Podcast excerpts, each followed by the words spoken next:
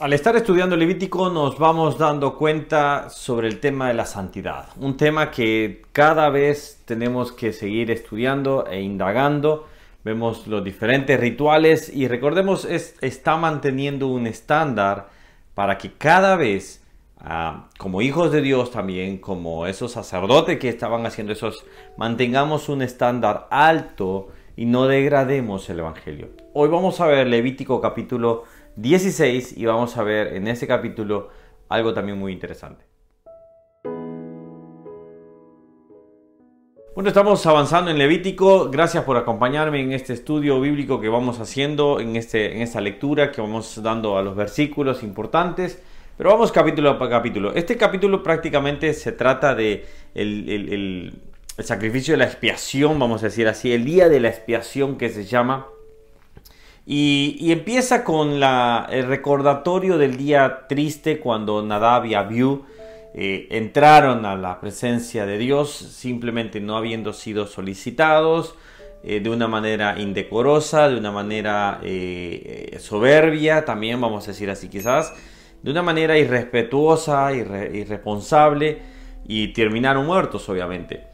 Y, vemos este inicio da, para, eh, da el pie para poder dar una indicación y decir que una sola vez al año, una sola, tan sola vez se podía entrar. Y, empieza así en el versículo 2, por ejemplo, dice, Jehová dijo a Moisés, di Aarón, tu hermano, que no entre en todo tiempo, entre, eh, entre en el santuario detrás del velo, delante del propiciatorio que está sobre el arca, para que no muera porque yo apareceré en la nube sobre el propiciatorio. Con esto entrará Aarón en el santuario con un becerro para expiación y un carnero para holocausto. Entonces, vemos acá ya está delimitando el tiempo que podía entrar el sumo sacerdote a ese lugar, a ese lugar santísimo.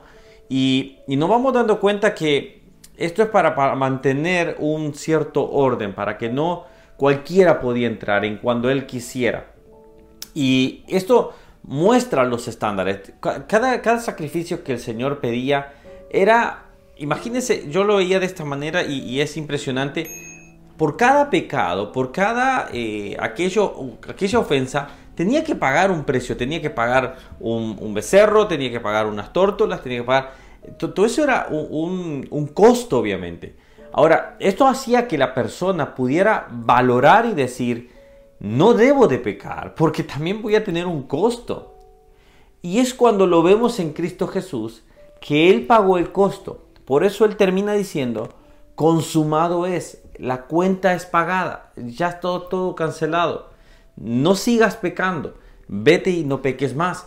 Entonces, vemos que en Él se cumple, vemos que en Él se cancela todo sacrificio porque Él paga el sacrificio, porque Él es el, cordero inmolado. Entonces, vemos que es importante esto, que estaba haciendo que un solo día fuera el momento de la expiación. Entonces, acá Él rompe ese velo, Él rompe esa, esa, esa cortina para que todos tengamos acceso en todo momento. No irreverentemente, porque también debemos de presentarnos ante Dios como obrero de que no tiene de qué avergonzarse. Pero mira lo que dice, por ejemplo, Marcos 13, 15, 38, dice, entonces el velo de la, del templo se rasgó en dos, de arriba hacia abajo. Entonces el velo se abrió, el acceso es libre. Tenemos libertad para poder ir a la presencia de Dios. Tenemos libertad para presentarnos y no necesitamos de un sumo sacerdote, porque Cristo, Jesucristo pasó a ser nuestro sumo sacerdote. Él pasó a, tomar ese lugar prominente, ese lugar que solamente alguien podía estar frente a la presencia de Dios y no morir, alguien que tuviera las características. Entonces, ¿qué quiero decir con todo esto? Es nuestras vidas debe de vivir una vida en santidad. Y alguien me pidió, Karina me pidió, y gracias Karina por solicitarlo, me pidió ampliar el tema de la santidad. Y la santidad tenemos que llevarla diariamente, la santidad tenemos que vivirla, tenemos que respirarla, tenemos que sudarla, vamos a decir así. Tenemos que vivir cada día de esa manera. ¿Por qué? Porque Dios exige que seamos santos. Dice, nadie verá al Señor sin santidad. Nadie verá al Señor. Si no buscamos una santidad, si no buscamos un perfil si no tenemos eh, ese, ese, ese, ese nivel, por ejemplo, y la iglesia debemos de vivir en cada momento un nivel de santidad. No arriesguemos la, popular, no arriesguemos la santidad por popularidad. No arriesguemos que tramitamos el Evangelio y digamos lo que es pecado, lo que está mal, y digámoslo claramente. Porque las personas no nos van a amar porque la Biblia misma Jesús dijo, y a ustedes los aborrecerán.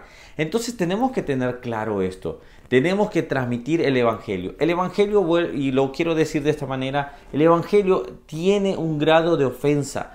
Da a conocer a la persona que está fallando, da a conocer a la persona que ha pecado. Entonces, nosotros no sacrifiquemos nuestra santidad, nuestra vida eh, de integridad, simplemente por caer bien a las personas. Más bien debemos de tener el estándar, el estandarte de la santidad. ¿Por qué?